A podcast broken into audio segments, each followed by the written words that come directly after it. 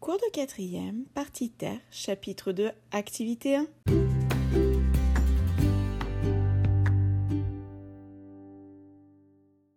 Bonjour à tous, j'espère que vous allez bien. Lors du dernier cours, nous avons de nouveau parlé de la crise biologique du Permo-Trias. Nous avons compris que le fort volcanisme au Permien a entraîné un refroidissement, parce que les rayonnements solaires étaient cachés par les cendres, puis un réchauffement de la planète. Beaucoup d'espèces n'ont pas pu s'adapter à ces changements d'environnement.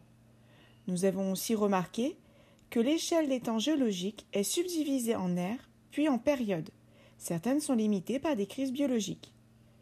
On peut retenir la phrase pour pouvoir retenir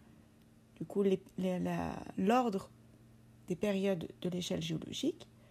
Prends cet or si désiré, car, penses-tu, je changerai tout. Cela donnerait la période pré, du coup l'ère précambrienne, cambrien, ordovicien, silurien, carbonifère, permien, trias, jurassique, crétacé et le tertiaire. Le tertiaire est une ère, mais les périodes de ces terres ne sont pas vraiment utilisées au collège.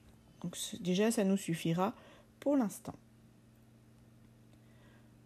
Chloé se rend compte que les éruptions volcaniques sont souvent associées à des séismes. Elle souhaite en comprendre le fonctionnement. Comment se mettent en place les activités sismiques de la Terre et comment peut-on garder une trace d'un séisme et mesurer sa puissance? Pour y répondre, vous l'avez déjà préparé cette séance. En effet, vous avez réactivé vos connaissances concernant la notion de séisme, d'intensité, de risque et de prévention face à ces risques grâce au cours de l'année dernière de 5e.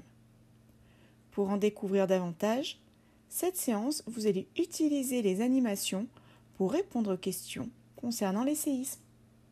Je vous souhaite bonne chance, vive la curiosité, à bientôt